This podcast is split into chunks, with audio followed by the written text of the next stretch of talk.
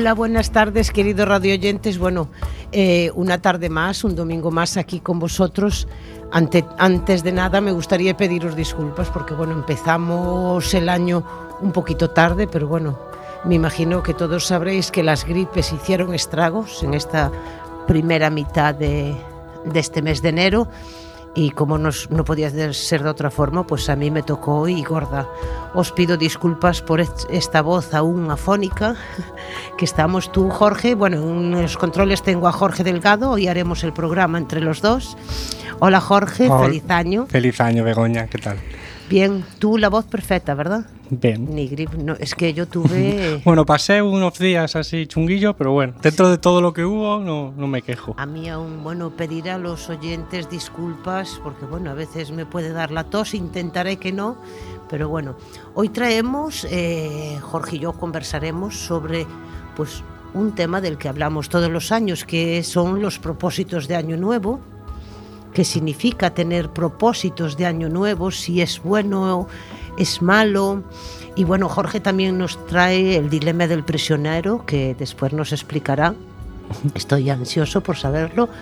¿Y qué te parece si empezamos con música, Jorge? ¿Qué nos trajiste hoy? Me parece muy bien. Pues mira, eh, he estado pensando y hacía tiempo que no escuchaba esta música. Es un grupo uruguayo que se llama La Vela Puerca y bueno, me parece muy son muy divertidos y tiene siempre un toque alegre y un toque desenfadado con a pesar de las eh, de los problemas o dificultades siempre buscan un lado positivo y me parece me parece muy interesante esta muy canción. Muy adecuado para hoy además.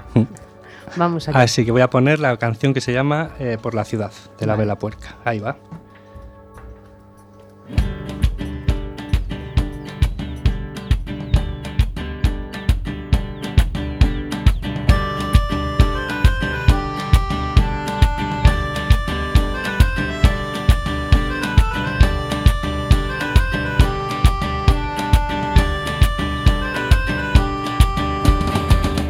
Voy por la ciudad sin pulmotor. Voy aprendiendo todo sin más que un poco de amor. Que suban los telones de mis ganas de reír. Que le tapen la boca si se pone a discutir. Me lleva la corriente, soy un feliz camarón. Hay que mostrar los dientes si viene de camaleón. No me pregunten más que ya no quiero contestar. Tengo poquito y nada, pero mucho para dar. Llevo de todo bien, de todo así, de todo mal. Voy lleno de confianza y de respeto en los demás. Tengo una banda amiga que me aguanta el corazón, que siempre está conmigo, tenga o no tenga razón. ¿Qué podemos hacer si todo sigue como va? Hay que reírse un poco que la muerte siempre está. Vamos a hablar de algo que nos haga divertir de tanta sonrisa la muerte se va a inhibir. No soy ningún profeta, soy un simple aguantador que siempre va de frente, sea alegría o sea dolor. O nos compramos un vino y nos ponemos a festejar, o me llevan al nicho y como un bicho terminar. O nos compramos un vino y nos ponemos a festejar, o me llevan al nicho y como un bicho terminar.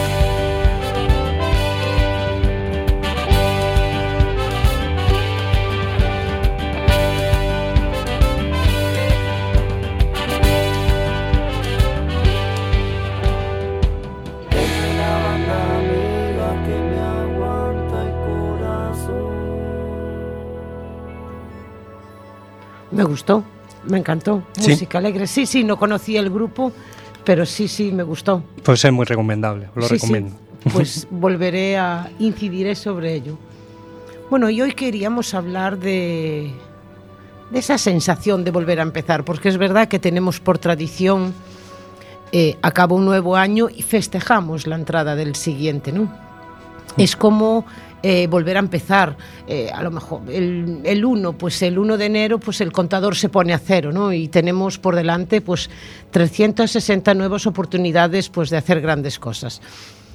Y los últimos días del año, la verdad es que tendemos a hacer balance de, de lo bueno y de lo malo. Y no para todos es lo mismo. Hay algunos que, bueno, hay gente que mm, creo que te pasa a ti, Jorge, que hay gente pues a nuestro alrededor que dice, por favor, que se acabe este año ya, que no puedo más que con la esperanza de volver a Sí, parece que el año nuevo tener algo, algo nuevo, ¿no? Sí, es como una especie de reseteo y un momento de reflexión sobre cómo nos ha ido el año y, con, ¿no? y Sí, hacer sí. una idea de, de lo que nos apetece para el, para el siguiente, ¿no? Claro, es que, mm, y además eh, muchos psicólogos hablan de ello, que es muy bueno tener propósitos de año nuevo, ¿no? Es verdad, haces balance y haces balance y a veces te quedas pensando todo eso que, que hice, eh, en qué puedo mejorar, qué puedo hacer a mayores. Y entonces, pues eh, es bueno tener propósitos porque eso te da, te da aliento para, te da fuerzas para, para llegar a nuevas metas, ¿no? Sí, encontrar nuevas motivaciones y, y también, bueno, ver un poco en lo que crees que puedes mejorar o lo que, cre- o lo que no estás tan a gusto con, con lo que haces. Claro, pues eh, eso, ah, mm, el año nuevo para nosotros es como una página en blanco, ¿no? Y, no obstante esa fecha pues no viene acompañada de cambios, porque sí, solo es una fecha. Lo que pasa es que tiene mucho significado y podemos aprovechar para que nos impulse a generar ese esfuerzo, ¿no? Para, para alcanzar cambios o propósitos deseados. eh. Lo que debemos recordar en estos propósitos es que no se cumplen solos. Es, también hace falta esa, esa fuerza de voluntad. Por eso a veces es bueno escribirlos. Es verdad que nunca lo hice, pero hay muchos psicólogos que recomiendan, y yo tuve un profesor que sí que recomendaba escribirlos, incluso eh, ponerles periodicidad. ¿Mm? Por ejemplo, eh, mm, la gran mayoría de propósitos es por falta de voluntad, por falta de, de energía. Y la mayoría, hay una flecha muy clave que mm, se habla siempre de que a mediados de febrero el 90% de los propósitos se cayeron, ¿no? Sí, Entonces empezamos el año. Voy a ponerte una foto, voy a poneros una foto. Empieza el año. El 6 de enero, las rebajas. Pues aprovechamos para eh, comprar bici nueva, comprar toda la equipación para ir al gimnasio y, y estamos súper motivados porque además, bueno, nos salió un poco más a cuenta en el precio. Bueno, pues estamos contentos, estamos, vamos a... mm, pero ¿por qué lo haces? ¿Vas a hacer deporte porque quieres mantenerte sano ya. o porque la moda está en hacer deporte? Si piensas en que lo haces porque está de moda, el propósito se cae. Y es que se cae la mayoría de las veces. Lo haces para sentirte bien, para estar bien físicamente, pues, pues porque tienes un trabajo sedentario y necesitas hacer algo de, de ejercicio, o hablamos solo de caminar, ¿no? O adelgazar. Voy, es que voy a adelgazar. eh, el día 6 me pongo. Ya no es año nuevo. Ya no es año nuevo. Claro, esperan. Es que las personas necesitamos excusas siempre para, para lograr los propósitos. Entonces, vamos a empezar después del día 6, porque claro, el día 6 voy a comer a casa de... Y claro, está el roscón. Claro. Entonces, vamos prolongando los propósitos. Pero bueno, es verdad que a partir del día 7 eh, todos empezamos a cumplir esos propósitos, ¿no? ¿Y por qué quiero adelgazar? Es que a veces hay que plantearse, ¿por qué quiero adelgazar? ¿Por qué quiero ponerme a dieta? ¿Para sentirme mejor? ¿O simplemente por un canon de belleza es que estoy gorda? No. que a lo mejor estás bien y no o no te encuentras tú bien, es que tienes que analizar. Primero es que nos tenemos que escuchar a nosotros mismos, escucharnos por dentro y por fuera. ¿Qué necesito? ¿Qué quiero? ¿Sabes? Es que a veces, eh, bueno, toda la pandilla nos vamos a, a apuntar a pádel este enero. ¿Te apuntas? Uh, es que a mí no me apetece. Bueno, venga, va, me apunto. Eh, tenemos esa fecha negra que todos lo llaman, que es el último viernes de, de enero, ¿no? Es que dicen que es el peor viernes de, del año. Sí, como el Blue Monday, puede ser. Algo así. Entonces, claro, venimos de unas vacaciones y hasta enero tuvimos puentes y, ahí ya se nos está haciendo muy cuesta arriba el enero. Y dicen eso que, aparte, eh, psicológicamente afecta mucho. Y es un día como, mm, ¿cómo diría yo? Un día donde todo pesa. A lo mejor ni siquiera cobramos. no, pero bueno, yo sí cobro el último viernes de mes, entonces ese día es que raras veces estoy triste porque es que sí o sí voy a cobrar el último viernes de mes, ¿no? Pero hay mucha gente que ni siquiera cobró, que está eh, después de estos gastos navideños y, y sí, a lo mejor tiene razón que es un viernes negro, es que yo no lo tengo tan claro. ¿Qué opinas?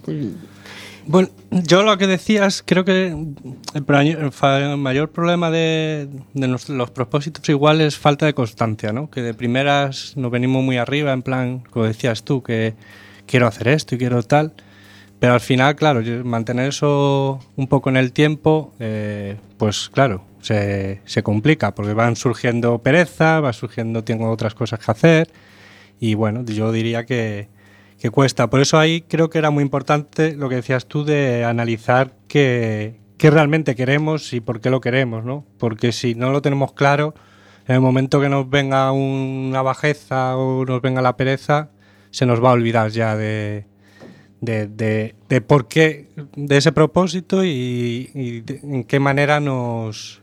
y por qué realmente lo, lo queríamos hacer. Y eso, eh, y luego las excusas vamos a tener. Yo creo que hay una parte de nuestro cerebro siempre ahí que dice, ¿por qué? ¿Para qué haces esto? Por ejemplo, voy a salir a correr, a hacer deporte. Y está lloviendo. ¿Por qué? ¿Qué hago? ¿Qué necesidad tengo? Si estás mejor en tu casa, tranquilo, ¿no? Hay una parte, por lo menos a mí me pasa, que te torperea, ¿no? Con, con cosas que... Y más cuando no las tienes muy claras, ¿no? Y cuando... Es que siempre tenemos el angelito y el demonio, sí. ¿sabes? Y aunque solo los vimos en los dibujos animados sí es verdad. Venga, sal a correr o sal a caminar. Es verdad que empezamos el año y vivimos en una franja donde enero y febrero son mm, meses de mucho frío y a veces incluso de mucha lluvia. Mira, ahora tenemos unos días fantásticos que además no, no llueve, pero bueno, no sabemos cuánto va a durar, ¿no? Y entonces, eh, ¿en qué quedan esos propósitos? Si es la falta de voluntad o es en realidad que, que, que nos falta, nos, es que en realidad nos falta motivación, yo sí, creo. Yo creo que en muchos casos es, es, falta de motivación y que realmente no lo haces, pues eso, lo hace porque, uy, quiero, no tienes algo realmente poderoso que, que, que te haga no perder esa motivación, que a veces son pues pequeños detalles. Claro, es que es, tienes razón, nos falta ese poderoso, pero ese poderoso es el, lo tenemos aquí arriba. Hmm. Es no, nuestra autoestima, nuestra fuerza de voluntad, lo que decías antes. Nos falta voluntad. Eh, tú sales un día, sales por Coruña, vas en el coche, llueve a mares. En cambio, hay gente que ves corriendo. Y dices tú, ¿qué necesidad tienen de mojarse? Tal cual. Pero es que vamos a ver, pero es que nosotros mismos lo hacemos, eh, los que no estamos corriendo, y ellos lo hacen pues tan tranquilos, pero bueno, eh, yo creo que necesitamos tener ese, ese empuje y como los niños del cole, hacer un cuadrante, no, eso aparte ayuda mucho. Lo tienes escrito y las palabras las lleva el viento, pero lo escrito y la periodicidad.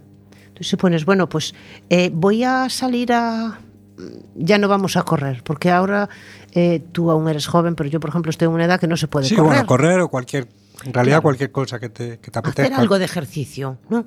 Porque, bueno, se pueden hacer muchas cosas dentro. Pues eh, no hace falta correr, es que ahora tenemos eh, cantidad de... Hay yoga en silla.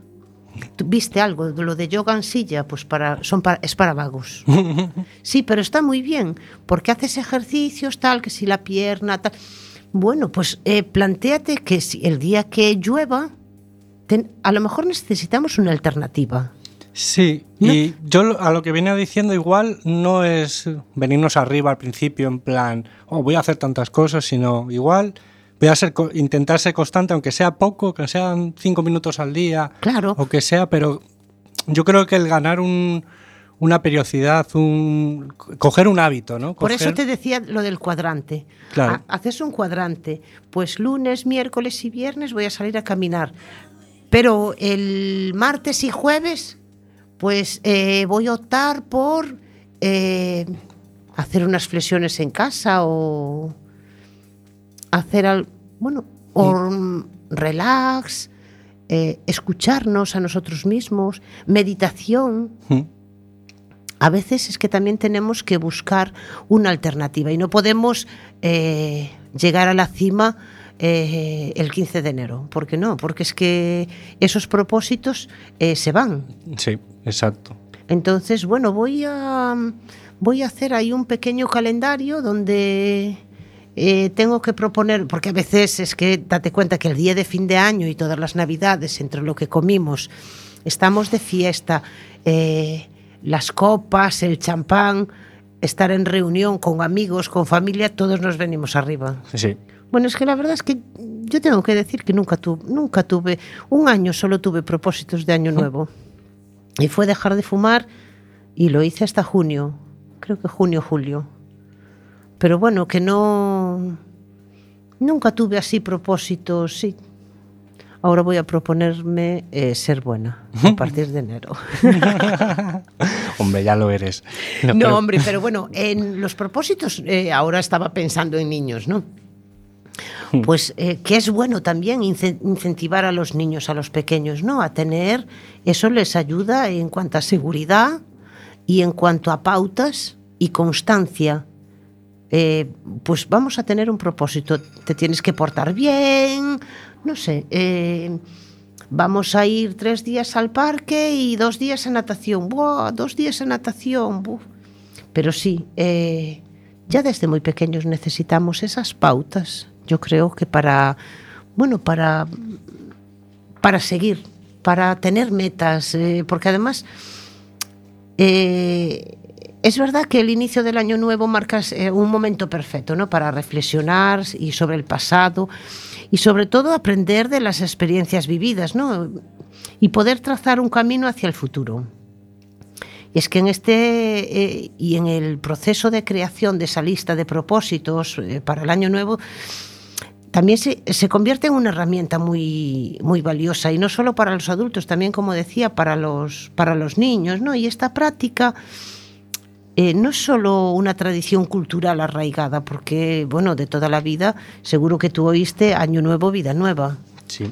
No, es ese punto que necesitamos, eh, porque, sin embargo, ¿cómo tenemos que pensar que cómo evitar que estos objetivos se queden en simples intenciones, ¿no? Porque eh, no sé si oíste hablar de Maslow. Maslow es un, un famoso psicólogo, Abraham Maslow, y nos decía, nos eh, sacó él una tesis que era la, la jerarquía de necesidades, ¿no? Y ahí destaca la necesidad humana de establecer metas y desafíos. Eso nos hace tener más empuje. Una persona con metas, con desafíos, no, mm, te crea como fuerza interior.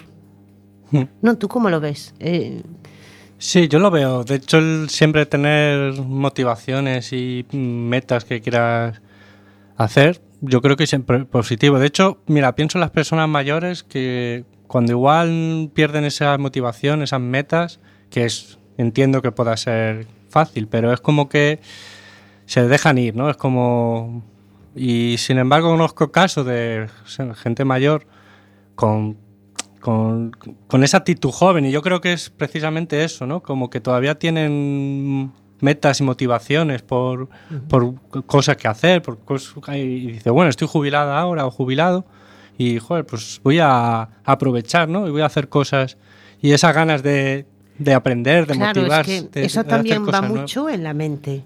Mira, yo tengo una amiga que quiero con todo mi corazón, que es mi amiga del alma y acaba de cumplir 77 años. Tú la ves y no le notas que tiene 77 años, ¿eh? eso ya te lo digo yo. Sí. Eh, viste de forma muy moderna, es una persona muy moderna, es una persona muy adelantada a su tiempo, porque con 77 años ella, ella era universitaria en Vigo y en ingeniería era la única chica. Ostras. O sea, te estoy hablando de que ella ya fue transgresora Sí, en su sí. momento. Ya su mamá era fue universitaria, ¿eh? Y ella, eh, bueno, con 77 años sigue, está jubilada, evidentemente, aunque no desligada, ella fue eh, casi toda su vida directora de colegio. No está desvinculada del todo aún del colegio porque siempre está para cuando la necesitan. Pues que una profe cae enferma y les echa una mano, en carnavales les echa una mano, en las excursiones le echa una mano. Pero es una persona que se levanta todos los días a las 7 de la mañana y sus dos horas caminando no se las quita nadie. Ya ves. Ella eh, se hace sus, sus dos horitas de caminata, llega, lee su periódico, está informada, o sea, cuerpo y mente. Ya puso en dos horas, bueno, vamos a poner tres, en tres horas puso cuerpo y mente activo. Mm. Y es que eh, yo quiero ser como ella cuando sea, Sí. cuando yo, sea mayor. yo cuando conozco a una persona así dije, joder, ojalá Ya. llegue yo a esa edad con, con esa motivación, con esa actitud. Sí. Sí, sí, con esa actitud. Y es una persona que, si quieres quedar con ella para comer un día, tienes que pedir audiencia, porque siempre tiene que hacer. Es verdad que está involucrada en muchas cosas, en temas familiares, personales, en, en la literatura, en mil cosas. Siempre tiene que hacer. Y eso yo creo que estoy convencida de que es lo que la mantiene joven, porque Sí. está es joven. Bueno, para mí es joven. Sí. Y de hecho, pensando en otra gente, dice, "Pues esta persona ya parece de, mi edad, por ejemplo, unos treinta y pico años, decir, pues que parece ya un señor. Y yo creo que en parte es porque es como que, pues ya está, tengo mi trabajo, tengo mi... me ha sentado y, y- y creo que es eso, el no decir, bueno, pues me apetece hacer cosas, tengo que aprender a tocar un instrumento, a viajar, a, ¿sabes? A hacer Tener algún proyecto, Hacer- tener al- Claro, como, "Pa, ya está, ya he llegado a... ¿no? Ya he hecho lo que quería hacer y a mí eso personalmente me resulta muy raro porque como hay tantas cosas divertidas y, y entre- entretenidas para, para hacer, para aprender. Y es que- verdad que hay personas que se casan, tienen sus hijos y después ya, sofá, manta, que Sí. crezca la barriga, Sí. una cervecita y es que ya no tengo nada que hacer. Mm. Y es, es totalmente erróneo, Mm. porque yo creo que tanto la mente como el cuerpo necesitas eh, estimularla todos Sí. los días del año, todos los días de tu vida hasta el día en que se deje de respirar.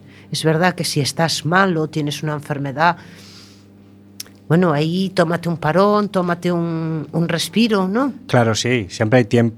Siempre hay momentos que a uno Claro, pues, no le apetece verdad. tanto o, o circunstancias. pero pero mm, necesitamos y además necesitamos ese esa mejora siempre sabes tener ese punto de mejora y además eso nos va a dar eh, mucha autoestima Sí, porque además eh, es verdad que encontrándote bien contigo mismo sabiendo escucharte sabiendo qué es lo que quieres en realidad a dónde quieres ir tener las cosas claras, ¿no?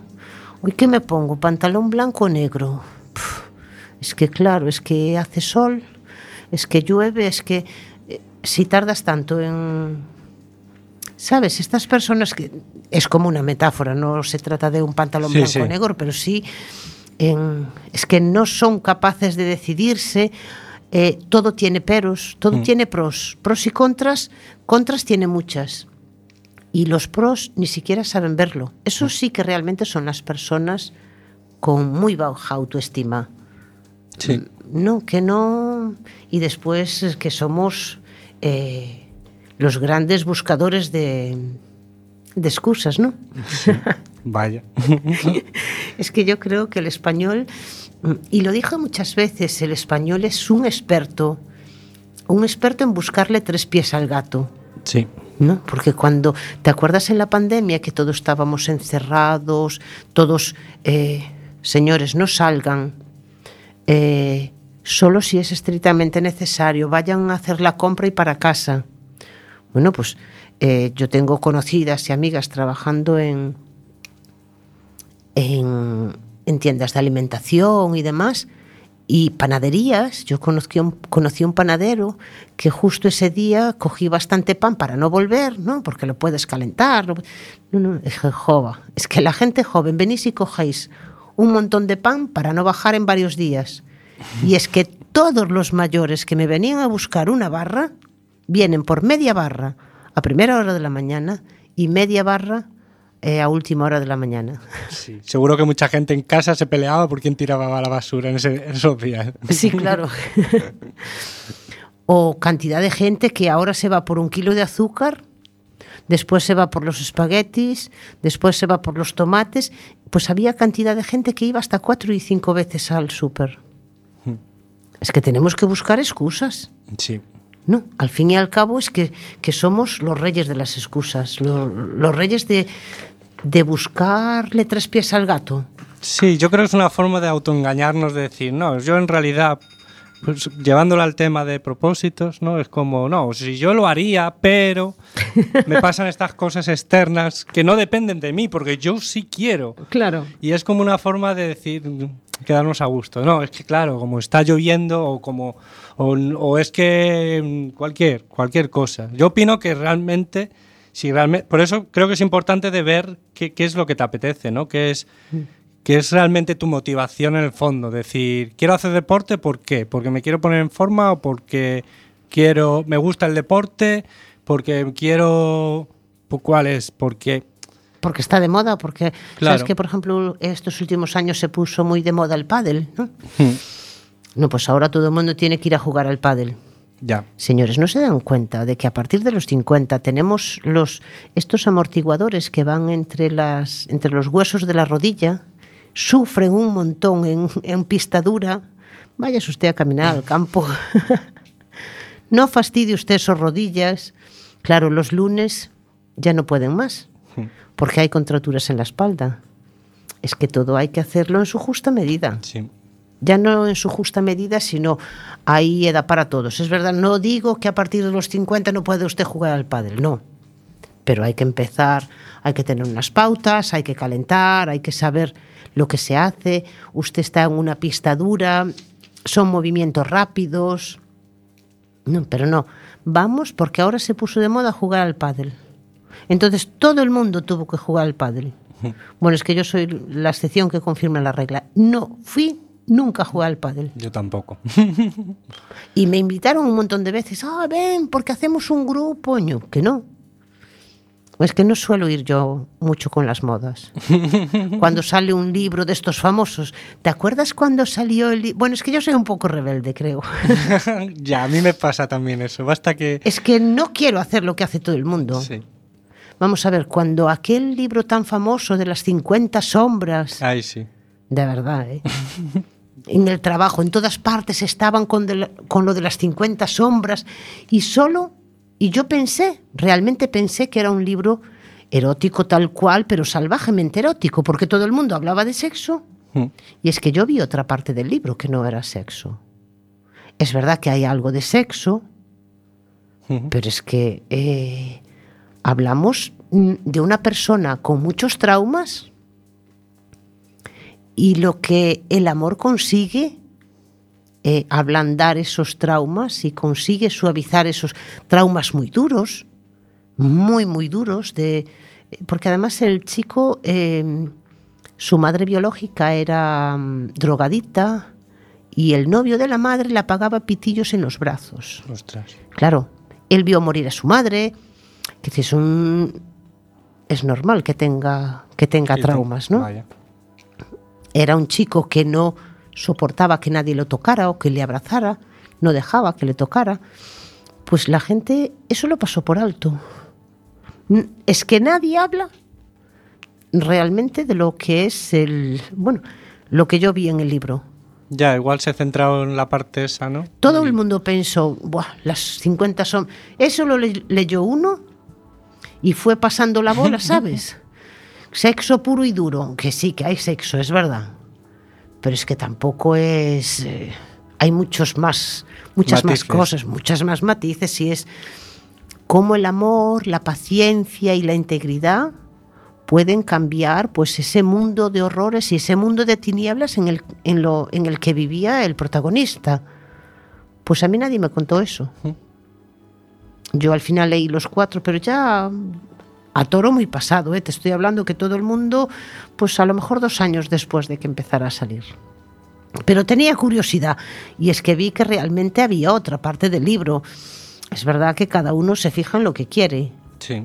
Eso no quiere decir que a mí me guste más o menos el sexo que otras personas, simplemente que hay un conjunto de, de cosas en ese libro, nos explican un conjunto de cosas, ¿no? Pero Pero a lo mejor pensabas que solo era la parte ¿no? de erótica y viste, y por eso viste más como bueno no solo es eso sino que a lo más- mejor es que iba- tienes razón, a lo mejor es que iba tan predestinada a, a leerme un libro erótico donde había asado y, y vi otra parte. Claro. Vi otra parte que nadie me había contado antes, Claro. porque bueno, es verdad que vi opiniones pues en, en redes sociales, en bueno, las, las críticas del propio libro. Y yo te prometo que cuando me descargué los libros, yo pensé que era un libro de sexo puro y duro, que iba a ser un libro erótico, que no tenía más argumento que ese. Pero bueno, había muchísimo más argumento que, que todo eso, ¿no? Por eso que a veces es, es verdad que tenemos aquí arriba nuestro ángel y nuestro demonio que nos guía, eh, nos guía, pero también somos nosotros los que tenemos que saber hacia qué lado vas a tirar. Mm. ¿No? sí Bueno, ¿qué te parece si ponemos más música? vale que si te parece vamos a seguir con, con la vela puerca Ah, sí, porque a mí me, me gustó. vale Me y- gustó ese grupo. Me lo voy a apuntar. muy bien pues eh, a ver estoy entre varias canciones bueno qué te parece claro claro oscuro o va a escampar Eh, va a escampar después, ahora claro oscuro.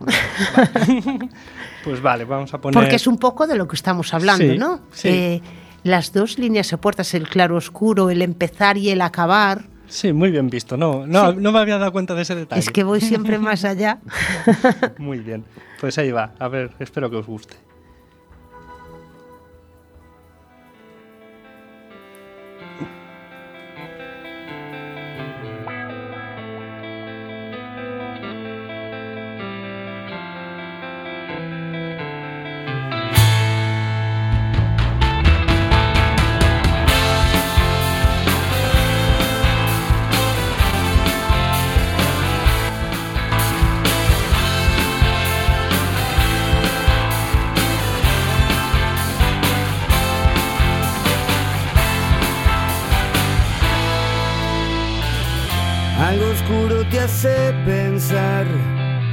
Y eso no corresponde. Por el miedo te sale mal y el corazón se te esconde. La rutina del no saber hoy es tu peor apuesta. Sin saber cómo envejecer y un sentimiento que apesta y todas las ruinas entran brillar. Es tu sueño quien lleva los hilos y llorar de nuevo ya no te hace mal y un dolor te mantiene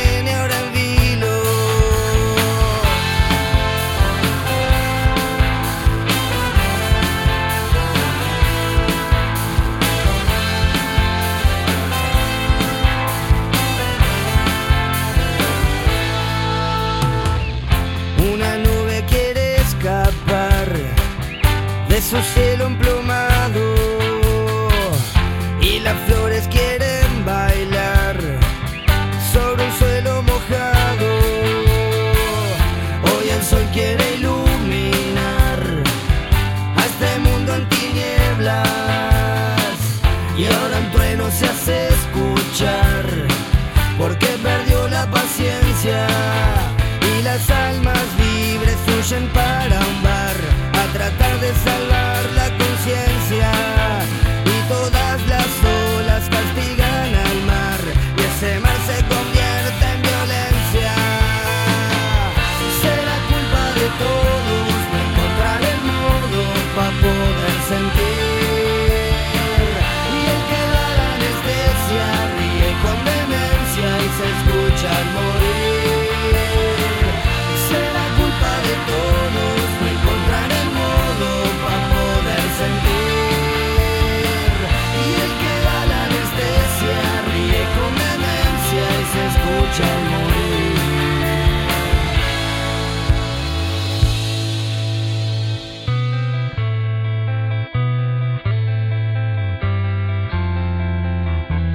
Me encanta, la verdad. Mm, vamos a tener que hacerlo nuestro grupo.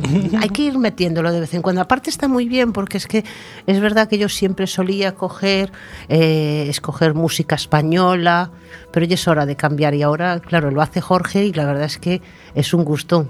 Porque siempre, sí, ahí tenemos que empezar, en vez de nuestra música, la de siempre, eh, podemos optar por buscar grupos nuevos, grupos jóvenes, eh, esta gente que por cierto, a lo mejor incluso traemos un hay un grupo de niños que además son amigos de mi hija Mm. y uno acaba de sacar una canción. Ah, Entonces, eh, a ver si lo traigo. pues sí, estaría muy bien, la verdad. Sí, y está, está empezando a sonar, nada, hace dos días que salió al aire la, la canción. Entonces, eh, Mm. pero claro, mm, tenemos que ver cómo lo enfocamos, porque es un niño pues de 18 20 años que tiene una canción, que acaba de sacar su primera canción. Entonces tenemos mm, que abordar un poquito más. No nos da, a veces, sabes que mm, cada invitado que traemos, pues poeta, eh, escritores, eh, músicos, pero que tienen una cierta trayectoria, entonces te da para... Sí, para- Pero claro, está empezando, pero bueno, es bueno estas nuevas generaciones que además están, están muy metidas en todo eso, en la literatura. Hay cantidad de gente, de gente muy joven que escribe poesía. Sí, sí, sí. Yo, o sea, en el caso de la poesía no estoy tan metido, pero sí que conozco así gente joven que, que haciendo cosas y, haciéndolo bastante bien, haciendo cosas muy interesantes. Sí, sí, es que eh, yo es que... Creo que han perdido más el miedo, por lo menos eh, yo, o sea, creo que ahora tienen menos miedo a hacer cosas y a, y no- y hacerlo mal y... Y les da igual. Y les da igual, y creo que está muy bien, porque a veces nos frenamos por... Sí, Por es eso. que el- nuestros miedos de antes ya no existen. Eso, el Sí. miedo al ridículo, pero si con 11, 12 años no paran de bailar en TikTok y hacer mil bailes, Sí, sí. es que ya perdieron ese, ¿sabes? El miedo al ridículo. Yo creo que ya no lo tienen. Sí, me parece... Yo me acuerdo, mm, bueno, hace muchos años, la primera vez que subí a un escenario a, a recitar un poema, es que mm, tenía un torbellino en el estómago, como una, la- una lavadora centrifugando, ¿sabes? Claro, es verdad que hace muchos años y las cosas cambiaron, ¿no? Pero mm, no estabas tan acostumbrado a exponerte y es verdad que tú estás en TikTok o cuando hacen vídeos, cantidad de chicos tienen can- mm, canales de YouTube, pero con, te hablo de 300 vídeos y, Sí, sí. y es que lo explican de una manera tan... Y antes es que nos costaba mucho quizá hablar en público porque no estábamos... Bueno, evidentemente cuando yo era joven no había redes sociales, Claro. eso fijo. Sí, yo creo que están más habituados ahora a, a difundir, a hacer cosas, ¿no? A difundir a, eh, medio audiovisual. sí. Entonces, como que ese. Han perdido ese miedo, res- no respeto, sino esa barrera, ¿no? De. Uy, cuida. Claro, es que casi nunca lo tuvieron. Claro. En realidad no lo tuvieron porque eh, desde muy pequeños se vieron en, en todo eso, entonces para ellos es totalmente normal, ¿no? Antes es que hablar en público hablaba el maestro, el cura y la orquesta de cuando venía al pueblo a tocar. Para de contar. Y también tengo que decir, porque, bueno, yo estoy. Estoy haciendo un máster, he vuelto a la universidad. Claro, me estoy juntando con compañeros, bueno, bastante más jóvenes que yo, que, que muy bien. Y otra cosa, o sea, hay chavales muy, muy inteligentes, tanto inteligentes como trabajadores, con una que, que siempre se dice, es que esta juventud... Yo estoy un poco en contra de todo eso, claro que... Pero... Hay de todo, claro. pero creo que en esta generación, en este momento, hay chavales muy preparados, con, con bien, o sea, con una madurez que yo con esa edad creo que no tenía, por ejemplo. Y me, me gusta, la verdad, porque se, lo ve, se lo ve bastante dentro de sus edades, pero la, cabeza más clara y, a pesar de que, no sé, que vivimos una sociedad un poco más dispersa, ¿no? Que no se sabe muy bien, pero sin embargo yo lo veo que... Esa es mi, mm, a lo mejor me equivoco, ojo, ¿eh? pero esa es mi, mi, mi, experiencia, o sea, mi visión. Yo a veces que, bueno, en grupos eh, de poesía, que acudí a algún colegio y muy, muy preparados, muy interesados, porque mira, la primera vez que fui a un colegio a hablar de poesía, si es que eh, fui no con miedo, pero sí con mucho respeto. Y en cambio me llevé una, una ilusión tremenda tremenda que además tenían ganas, me preguntaban, bueno, tengo que decir que era el cole donde yo, donde yo estudié, el, el, cole del pueblo, es un colegio rural que bueno, antes, mira, eso era un colegio de primero a octavo, que en su momento era primero a octavo, había dos clases de 35, incluso 37 alumnos. Era, sí, porque yo soy de la P y era siempre el 28, el 30, el 32, siempre fui por los finales. Por eso te digo que había más de 30 muchas veces. Y es una pena porque ahora hay clases incluso de 7, 8, 10, como muchísimo 15. Ya hacen todo primaria, eh, preescolar primaria y, y la ESO. Y niños muy abiertos, con ganas de hacer muchas cosas, bueno, y otra vez eh, me llamaran para hacerles talleres de, elaboración de jabón. Y es que preguntaban todo, cantidades, los veía, hasta niños que decís, pues si son muy pequeños, pues con su cuadernito, por favor, ¿me puedes decir cuántos gramos eran?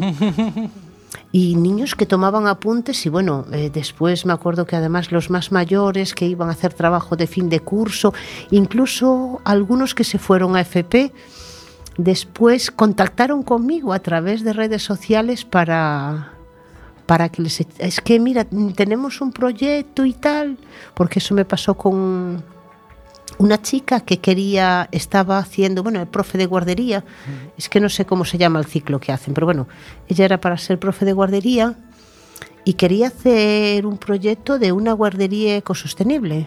No, qué interesante. Claro, entonces eh, iba a hacer eh, ya no solo, bueno, para hacer, para el aceite reciclado, ¿sabes? Y hacer el lavavajillas, fregasuelos y todo esto, aprovechando el aceite reciclado que quedaba de la, de la cocina. Y, y es increíble, ¿no? Que unos años después me dicen, ay, mira, pues mira, soy del cole, no te acordarás, pero... Y me dejaban mensajes en redes sociales, sí, sí.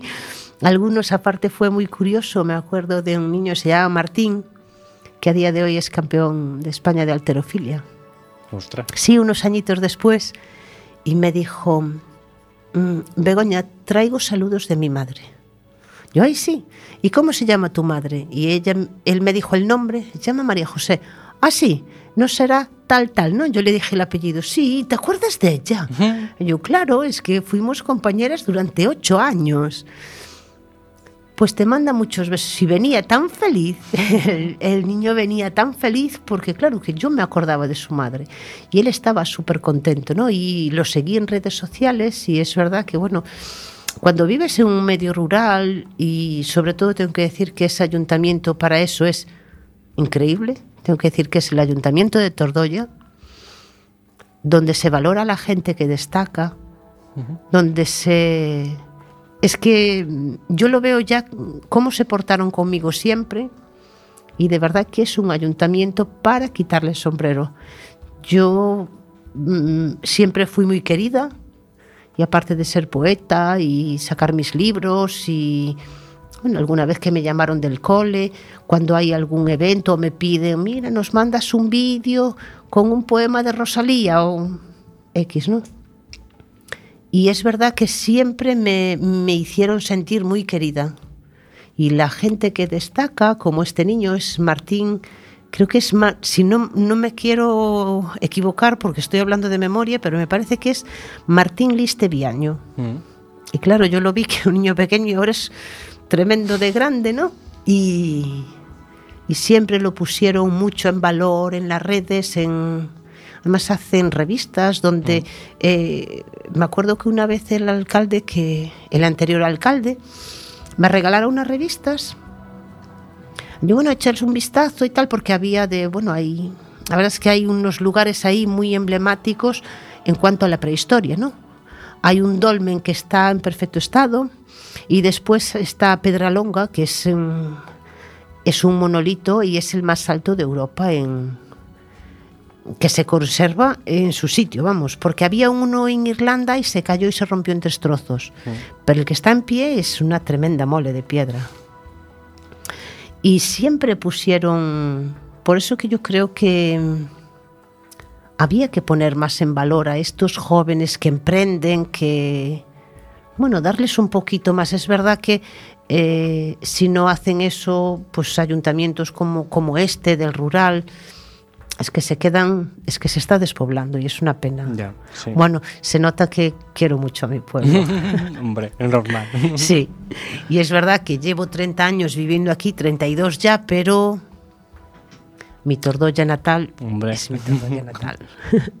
y además es que me siento muy querida porque me conoce más gente de la que yo creo y es verdad que muchas veces no paso desapercibida porque no es que sea una gran diva, pero claro, es que eh, una escritora y allí, y además que tengo un programa en la radio que, bueno, ahora estoy con ese documental con Margot, ¿sabes? Que eh, va a ser un proyecto muy bonito.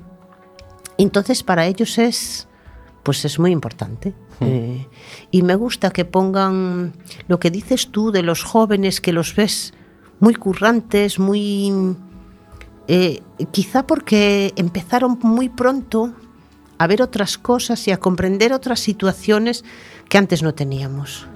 Sí, puede ser. ¿No? Sí. Antes, eh, no solo por eso, pero yo siempre digo que los hijos de familias monoparentales eh, les toca madurar muy pronto. Ya no solo que sea divorcios, sino hay, pues hay de todo. Y es verdad que a esos niños les toca madurar eh, muy pronto, pero es que ahora la gente está eh, madura, sabe lo que quiere, eh, con 15 y 16 años hay cantidad de gente que sabe lo que quiere. Es que yo quiero esto, yo, es que yo lo tengo en casa, ¿no? Y es que mi hija tenía claro lo que quería hacer desde, tenía dos vertientes y las tuvo clarísimas, pero desde 10, 11 años ella tenía y ahí se tenía la mente fija en eso y es verdad que son más maduros porque hacen...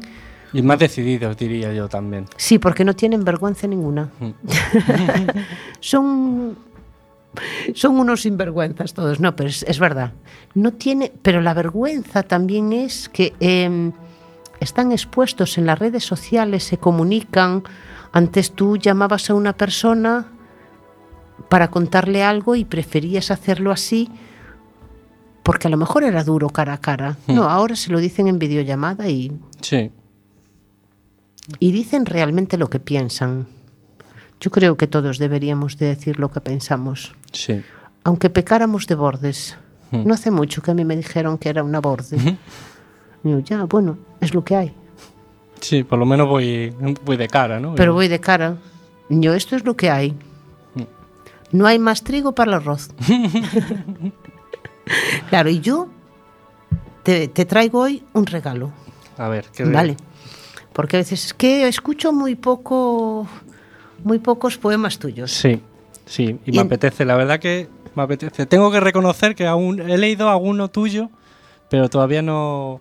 Y de hecho, algo algún quiero leer algún libro entero tuyo de los que tienes. Pues hoy hice este poema, este poema porque bueno, tan pronto acabe aquí salgo como un rayo porque voy para clase. vale. Y esto es el trabajo de clase de hoy que lo hice, bueno, Anduve así haciéndolo a trocitos durante la mañana. Muy bien, te escucho atentamente. Y dice así, el tiempo se enredó en mi pelo y las súplicas viajaban a través del viento.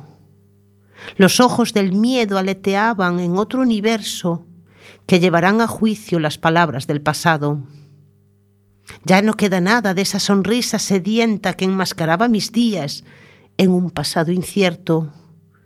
Ruego a diario salir de esa prisión que me regaló el rencor cuando decidiste quebrar el encanto. Lucho sin cesar por encontrar palabras que entierren los miedos a fin de probarme zapatos nuevos. Y llegó el día en que amanecí con sol. Amanecí con sol cada mañana aun siendo invierno. Llegó el día que después de esa larga escalinata me alejaba de las aguas que solo querían ahogarme. Desde lo alto miro a lo lejos y solo ve veo belleza a mi alrededor. Sonrisa, sonrisas en los ojos de la multitud y deseos cumplidos. Llegó el día que el sol decidió ahuyentar las nubes de mi invierno. Hoy es primavera y mañana seguiré sonriendo. Qué chulo, qué bonito. Y eso lo has escrito ahora. Hoy, ¿eh? sí. Un rato, joder. Ahí, eh, es que esos son momentos. Es verdad que ayer escribí dos versos, porque los dos primeros versos los escribí ayer. Yo valoro, o sea, admiro mucho a gente como tú, que porque bueno, yo tu- ahora no, pero tuve una época que me gustaba escribir, bueno, pero sin orden, o sea, frases y tal. Y eso lo hacía, o sea, cuando escribía de forma alea- aleatorio, pero cuando intento generar algo me, me estanco. Es algo que estoy ahí por hacer. Me estanco mucho y tal. Por eso cuando digo, joder, un rato y tal, o sea, Sí, es que esos son momentos. Pero y esto- es que ¿a ti qué te inspira? Sabes, Eh, una cosa que me inspira muchísimo, bueno, leer te inspira muchísimo. Hay, eh, hay personas que te inspiran. Mira, yo- situaciones, supongo, también. Y, y Sí, también situaciones, pero a veces, eh, mira, hay dos personas actualmente en televisión que solo oírlas te inspiran, porque son pura poesía los dos, y es que lo tengo que decir, Ujú. porque es Antonio Orozco y Pablo, Pablo López. No sé quién es. Bueno, es que están en La Voz los viernes. Ah. ¿Es un pianista? No. Sí. Sí, ah, vale, ya sé. Y uno compone para el otro, son muy amigos y yo a veces me coincide de ver, y es que me gusta ver, ya no el programa, pero sí me gusta verlos a ellos. Y de verdad, eh, solo tienes que coger, abrir Google, letras de canciones de ellos. Y es que son dos poetas, como la copa de un pino. Es que las letras de las canciones tienen tanta magia y son poesía al fin y al cabo, ¿no? Mm. Que son dos personas que a mí me inspiran, pero muchísimo, pero muchísimo, porque además, eh, y solo leyendo sus canciones, las letras de las canciones y cuando cantan igual, es que es, es puro sentimiento. Quiero decir, no son dos voces, eh, dos voces muy portentosas, no, no, son voces diferentes, pero mm, no sé, llenas de magia. Porque es que las canciones de verdad son pura magia. Yo me quedo con la letra más que con el ritmo, porque la letra es verdad y otro es Alejandro Sanz. Ya no tanto, pero tiene tiene Jorge, ¿te das cuenta de que letras estamos acabando muy, el tiempo y no hablamos Ya, no pasa nada. De hecho, es un, es un tema para otro momento que. que- Hacemos otro programa Que con- tengamos hueco, que tal. Sí, ¿Qué mira, eh, una buena noticia es que Luis Anguita saca libro de nuevo. Eh, me llama ayer para... Porque bueno, yo eh, siempre ayudo en sus presentaciones, soy una de las ponentes y hago un resumen del libro en forma de poesía. Ah, Y llevo ya varios, bueno, este creo que es el, cua- el cuarto libro que le, le hago, ¿no? Y me llamó ayer, así que en abril, creo que es el 10 de abril, eh, está pendiente de que venga también, ya iremos mirando y cuadrando fechas para... Siempre está aquí para hablar de su libro. perfecto. Y entonces hay ahí muchos proyectos Pero ese tema no lo quiero dejar escapar. Otro día lo contamos, ¿vale? Vale, sí, además es bastante... Bueno, ya, ya lo contaré. Es, un, es, un, es algo muy famoso, pero está buscando, bueno, eh, visto de otra forma. Creo que bueno, este año, este, bueno, empezamos eh, Jorge y yo con, eh, con, este proyecto, este nuevo año, que además con alegría, y vamos a seguir haciendo como hicimos el año pasado, hacer un programa cultural y otro, pues eh, tirando hacia la psicología, hacia la inteligencia emocional. Vamos viendo, ¿no, Jorge? Sí. Vamos preparándonos ahí. Muy bien. Pues nada, si te parece voy a poner la última canción y ya nos despedimos. Sí de, también de la Vela Puerca, que esta va a escampar, si te parece. Bueno, sean felices y nos encontramos aquí en 15 días. Muy bien, chao a todos. Chao, chao.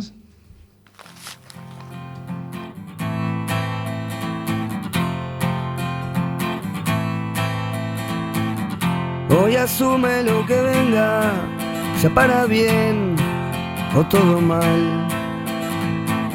Y aunque pierda lo que tenga, se va a morder para aguantar.